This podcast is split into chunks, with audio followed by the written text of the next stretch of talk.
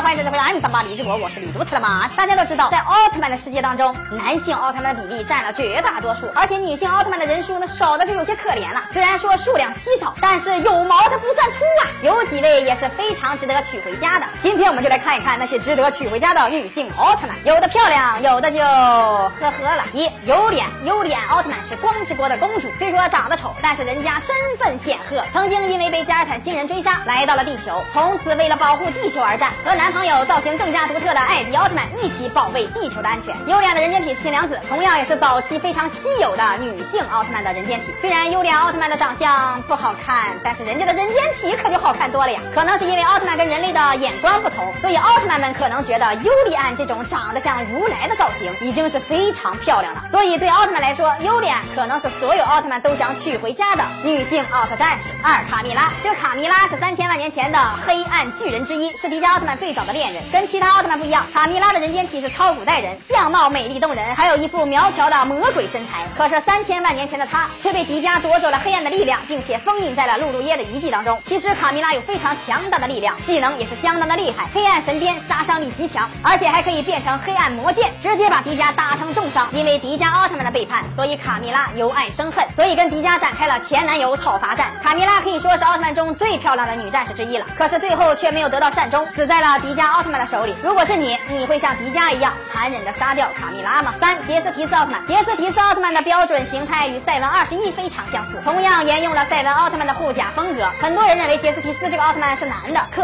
是他的人间体却是一个女的哟。所以这位奥特曼究竟是男是女还有待证实。不过他的人间体真的是非常的漂亮，是否也让你心动了呢？那么问题就来了，为什么光之国的女性奥特曼这么少？奥特曼是如何繁殖下一代的呢？这个吧，你品，你细品。喜欢节目的朋友可以关注李动漫，我们每天十一点半和四点半都会更新，不要错过精彩节目。下期再见。